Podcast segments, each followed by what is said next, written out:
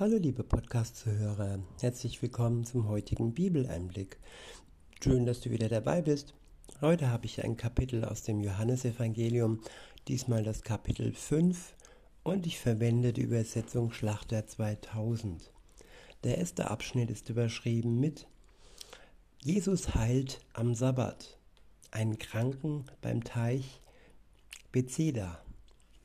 Ja, es gab das Gebot, dass man am Sabbat nicht arbeiten soll.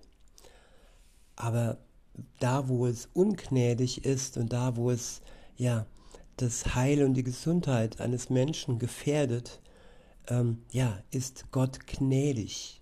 Und so heilte Jesus auch am Sabbat, weil es ihm um den Menschen ging und nicht um die sture Anwendung des Gebots.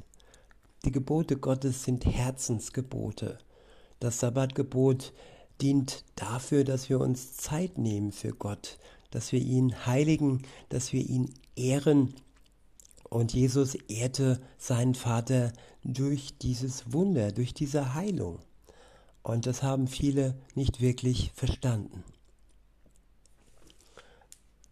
Ab Vers 1 heißt es, danach war ein Fest der Juden. Und Jesus zog hinauf nach Jerusalem. Es ist aber in Jerusalem beim Schafftor ein Teich, der auf Hebräisch Bethesda heißt und der fünf Säulenhallen hat. In diesen lag eine große Menge von Kranken, Blinden, Lahmen und Abgezehrten, welche auf die Bewegung des Wassers warteten. Ja, es gibt viele solche Orte, auch heute noch, und viele, ja, sind irgendwo nicht wirklich mit Gott in Verbindung zu bringen. Die Menschen ähm, erhoffen sich Heilung in den ganzen Lourdes oder wie sie alle heißen, diese Orte.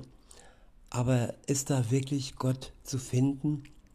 Und kommen sie wegen Gott oder kommen sie nur wegen der Heilung? Und Jesus hat solch einen Ort ähm, besucht. In Vers 4 heißt es, denn ein Engel stieg zu gewissen Zeiten in den Teich hinab und bewegte das Wasser. Wer nun nach der Bewegung des Wassers zuerst hineinstieg, der wurde gesund, mit welcher Krankheit er auch geplagt war. Ja, hier war schon eine gewisse göttliche Kraft im Spiel. Ja, ein Engel Gottes kam herunter und hat das Wasser bewegt. Für den, der schnell genug war, ja, war das eine tolle Sache. Aber nicht jeder war schnell genug. Und das hat wohl auch Jesus gespürt und deshalb kam er zu diesem Ort. In Vers 5 heißt es, es war aber ein Mensch dort, der 38 Jahre in der Krankheit zugebracht hatte. Als Jesus diesen daliegen sah und erfuhr, dass er schon so lange Zeit in diesem Zustand war, spricht er zu ihm, willst du gesund werden? Ja, unser Wille ist auch entscheidend. Unser Wille, zum einen eine Beziehung mit Jesus einzugehen, dem Heiland, und er kann uns dann auch heilen, wenn wir das wollen und wenn wir ihn dann darum bitten. In Vers 7 heißt es, der Kranke antwortete ihm, Herr, ich habe keinen Menschen, der mich in den Teich bringt, wenn das Wasser bewegt wird. Während ich aber selbst gehe, steigt ein anderer vor mir hinab.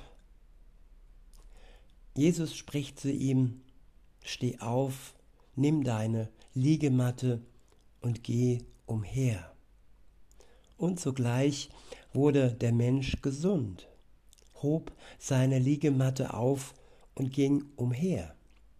Er war Es war aber Sabbat an jedem Tag.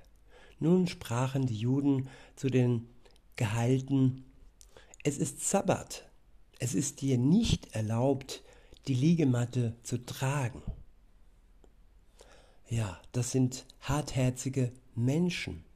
Sie ähm, schnüren die Gebote so eng und ich denke mir mal noch viel, viel enger, wie sie gedacht sind. Und viele sind äh, gesetzestreu und hören auf das, was ja die, die noch mehr und noch schlimmere äh, Vorschriften, heißt es heute bei uns, und ja Dinge, die zum Bußgeld führen, äh, hervorbringen und viele sind dann wirklich hörig und wenn eine Vorschrift wegfällt, so wie jetzt im Moment, ja, dann halten sie sich trotzdem noch an diese Vorschrift. Und ja, das ist traurig, wenn man nur die Vorschrift, das Gesetz so eng ähm, im Blick hat und dadurch ungnädig gegenüber denen wird, ja wie hier, die ja, gerade mal geheilt wurden von Jesus und dann wieder laufen konnten, wieder gesund waren.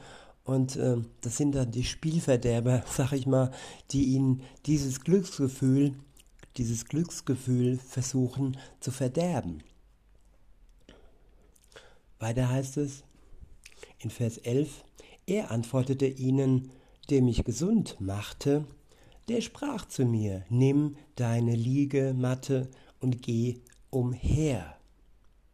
Da fragten sie ihn, wer ist der Mensch, der zu dir gesagt hat, nimm deine Liegematte und geh umher? Aber der Geheilte wusste nicht, wer es war, denn Jesus war weggegangen, weil so viele, weil so viel Volk an dem Ort war.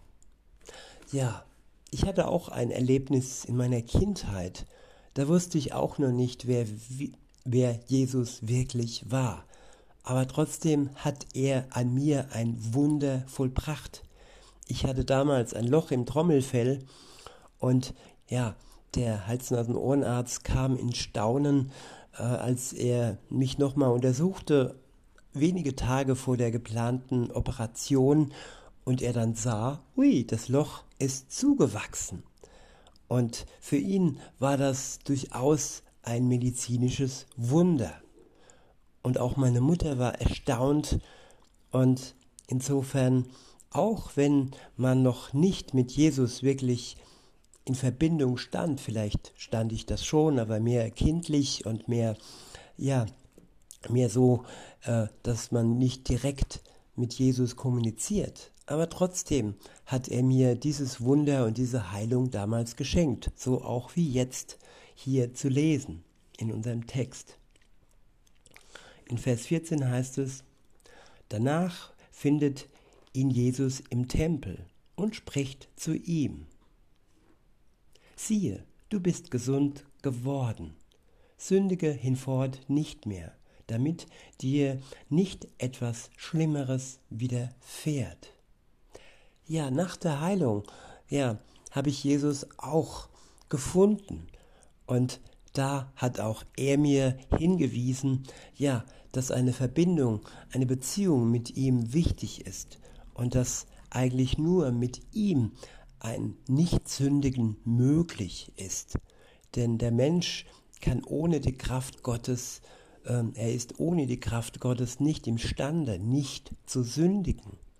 Und auch Christen werden verführt, weil sie sich verführen lassen und wieder ins Fettnäpfchen oder ja in die Fallgrube, besser ausgedrückt, in die Fallgrube Sünde tappen. Das aber nicht, weil Gott das will, sondern weil wir als Christen nicht wirklich eng an Gott geschmiegt sind und eng in der Umarmung mit ihm liegen und so dann auch wieder verführbar sind durch den Teufel. Ich wiederhole und fahre fort. Danach findet ihn Jesus im Tempel und spricht zu ihm, siehe, du bist gesund geworden. Sündige hinfort nicht mehr, damit dir nicht etwas Schlimmeres widerfährt. Da ging der Mensch hin und verkündete den Juden, dass es Jesus war, der ihn gesund gemacht hatte. Und deshalb verfolgten die Juden Jesus und suchten ihn zu töten, weil er dies am Sabbat getan hatte. Der nächste Abschnitt ist überschrieben mit Jesus offenbart sich als der Sohn Gottes. In Vers 17 heißt es, Jesus aber antwortete ihnen, mein Vater wirkt bis jetzt und ich wirke auch. Darum suchten die Juden nun noch mehr, ihn zu töten, weil er nicht nur den Sabbat brach, sondern auch Gott seinen eigenen Vater nannte, womit er sich selbst Gott gleich machte. Da antwortete Jesus und sprach zu ihnen, Wahrlich, wahrlich, ich sage euch, der Sohn kann nichts von sich selbst aus tun, sondern nur, was er den Vater tun sieht. Denn was dieser tut, das tut gleich, das tut gleicherweise auch der Sohn. Ja, und auch wir Christen können nichts aus uns selbst heraus tun. Wir brauchen die Verbindung zu Gott, zu seinem Geist, der uns befähigt, Gutes zu tun und der Sünde zu widerstehen. In Vers 20 heißt es, denn der Vater liebt den Sohn und zeigt ihm alles, was er selbst tut. Und er wird ihm noch größere Werke zeigen als diese, dass ihr auch, dass ihr euch verwundern werdet. Denn wie der Vater die Toten auferweckt und lebendig macht, so macht auch der Sohn lebendig, weil er will, welche er will.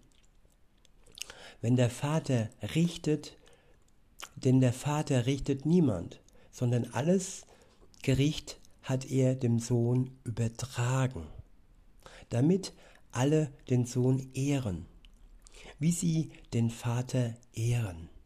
Wer den Sohn nicht ehrt, der ehrt den Vater nicht der ihn gesandt hat. Die Suche Gottes und jede Religion, ja, sie drehen sich außer dem Christentum alle zwar um Gott in Gänsefüßchen, aber nur im Christentum dreht sich alles um Jesus. Jesus ist der Schlüssel, Jesus ist der Richter. Und wer nicht mit ihm in Verbindung steht und nicht an ihn glaubt, der untersteht dem Gericht am Ende. Und wer an ihn glaubt, der bekommt ewiges Leben geschenkt, ohne dass er etwas dazu tun könnte. Denn alles ist vollbracht am Kreuz durch Jesus Christus selbst.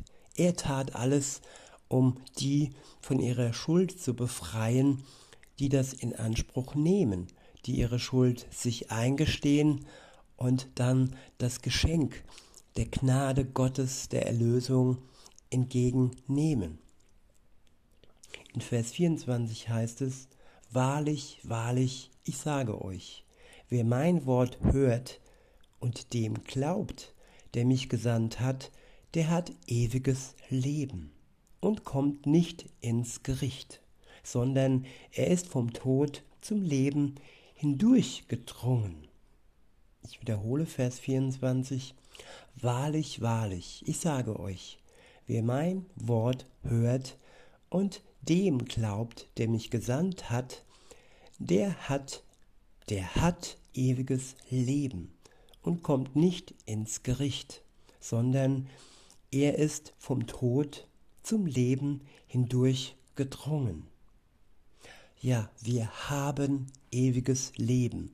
Wir bekommen es nicht erst, wenn wir uns für Jesus entschieden haben. Das ist die Voraussetzung, um ewiges Leben zu haben. Aber wer dies tat, wer sich für ihn entschieden hat, wer an ihn glaubt, der hat ewiges Leben. Und der kommt auch nicht ins Gericht. Für den ist Jesus einzig und allein Retter. Und für die, die ihn nicht annehmen in ihrem Leben, für die ist er der Richter weil er Gerechtigkeit schafft. Ja, und wenn, wenn wir an Jesus glauben, dann sind wir vom Tod zum Leben hindurch gedrungen. Dieses, diese Grube und dieser scheinbar ja, auswegslose Zustand ist dann ähm, überwunden. Wir sind hindurch gedrungen. Wir leben ohne Jesus im Tod und wir dringen hindurch und kommen ins ewige Leben durch unseren Glauben.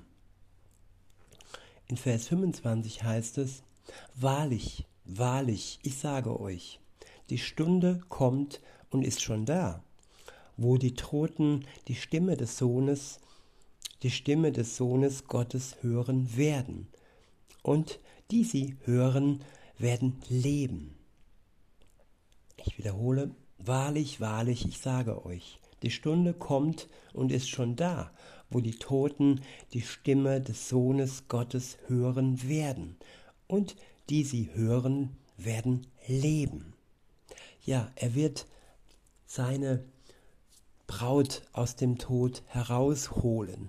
Genauso wie der Vater den Sohn Jesus am dritten Tage aus dem Tod herausgeholt hat, so werden alle, die an ihn glauben, aus dem Tod herausgeholt zum Leben. Aber auch die anderen werden herausgeholt, die aber dann zur ewigen Verdammnis. In Vers 26 heißt es, denn wie der Vater das Leben in sich selbst hat, so hat er auch dem Sohn, so hat er auch dem Sohn verliehen, das Leben in sich selbst zu haben. Ja, Gott ist Leben, Gott ist Liebe. Und der Tod hat ähm, ja kapitulieren müssen. Er ist besiegt und auch für uns, die wir an Jesus Christus glauben. In Vers 27 heißt es, und er hat ihm Vollmacht gegeben, auch Gericht zu halten, weil er der Sohn des Menschen ist. Verwundert euch nicht darüber, denn es kommt die Stunde, in der alle, die in den Gräbern sind, seine Stimme hören werden. Alle, also nicht nur die Gläubigen, sondern auch die, die nicht an ihn geglaubt haben, werden seine Stimme hören. In Vers 29 heißt es, und sie werden hervorgehen. Die das Gute getan haben zur Auferstehung des Lebens die aber das Böse getan haben zur Auferstehung des Gerichts. Ich kann nichts von mir selbst aus tun. Wie ich höre, so richte ich, und mein Gericht ist gerecht, denn ich suche nicht meinen Willen, sondern den Willen des Vaters, der mich gesandt hat. Der nächste Abschnitt ist überschrieben mit Der Vater legt Zeugnis ab von seinem Sohn. In Vers 31 heißt es, wenn ich von mir selbst Zeugnis ablege, so ist mein Zeugnis nicht glaubwürdig. Ein anderer ist es, der von mir Zeugnis ablegt. Und ich weiß, dass Zeugnis, ich weiß, dass das Zeugnis glaubwürdig ist das er von mir bezeugt. Ja, der Vater bezeugt den Sohn. Er hat das mehrfach getan.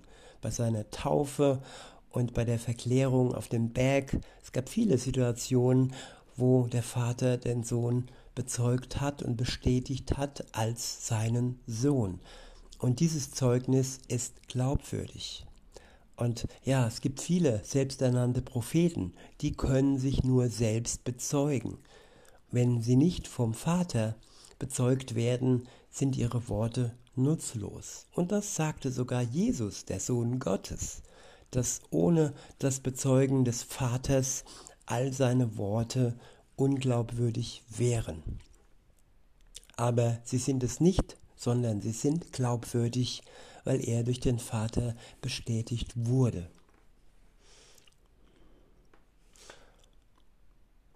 In Vers 32 heißt es, ein anderer ist es, der von mir Zeugnis ablegt. Und ich weiß, dass das Zeugnis glaubwürdig ist, das er von mir bezeugt. Ihr habt zu Johannes gesagt, und er hat der Wahrheit Zeugnis gegeben. Äh, ihr habt zu Johannes gesandt, und er hat der Wahrheit Zeugnis gegeben. Ja, Johannes der Täufer war auch ein Bezeuger. Er wurde von Gott auserwählt, ja, auf Jesus hinzuweisen. Also ist Jesus mehrfach bestätigt worden, auch schon von den Propheten im Alten Testament wurde auf ihn hingewiesen.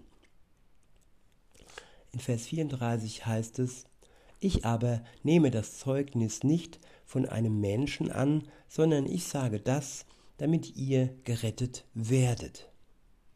Jener war die brennende und scheinende Leuchte.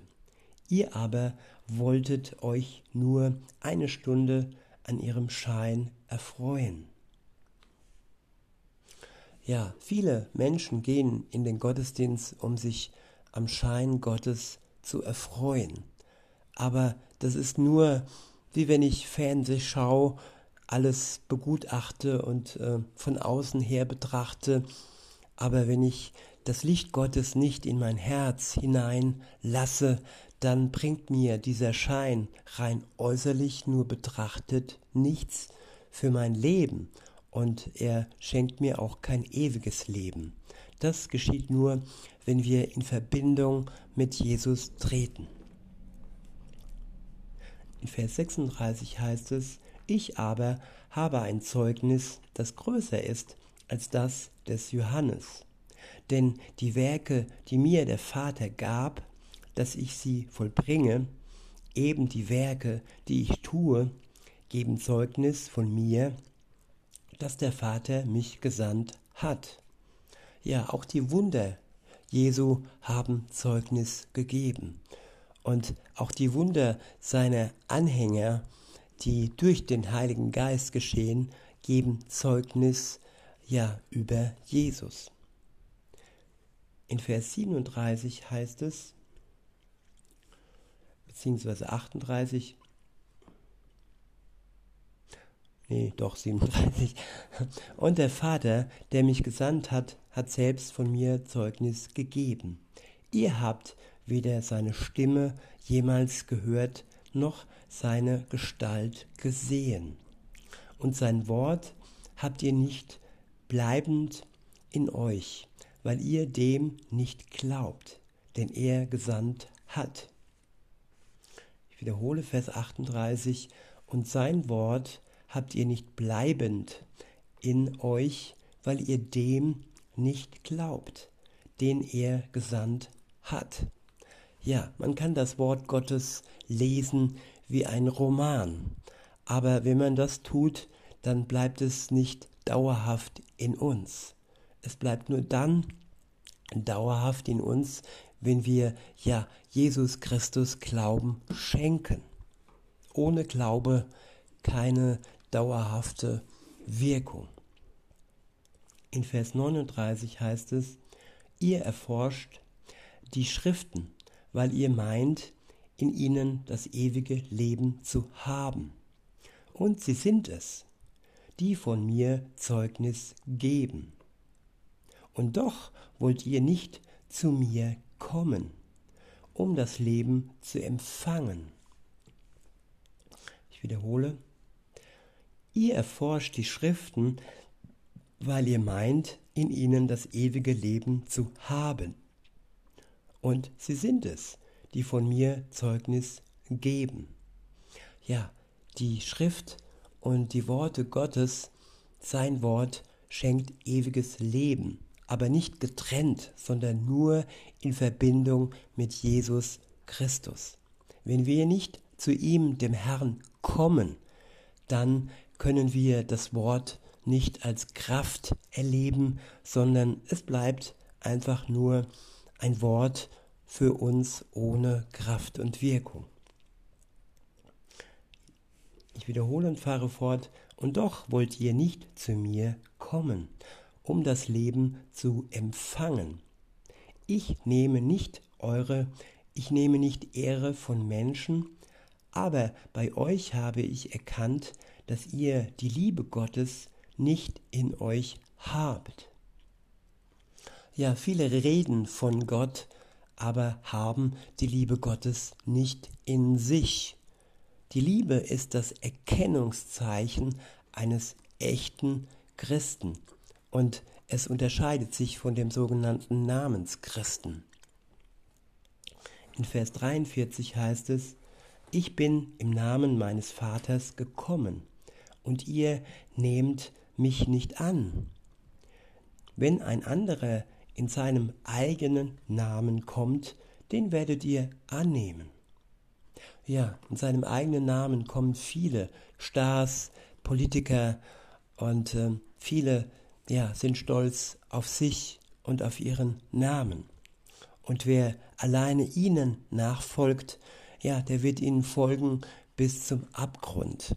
Wer aber Jesus nachfolgt, der wird ewiges Leben bekommen.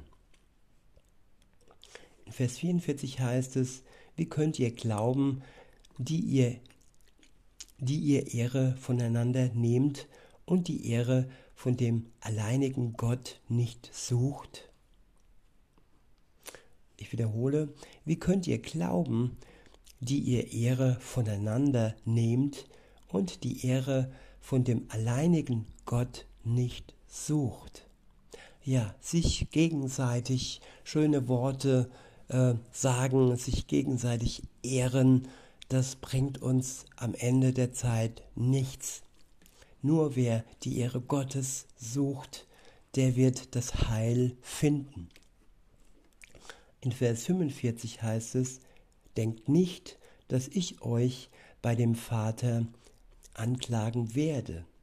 Es ist einer, der euch anklagt. Mose, auf den ihr eure Hoffnung gesetzt habt.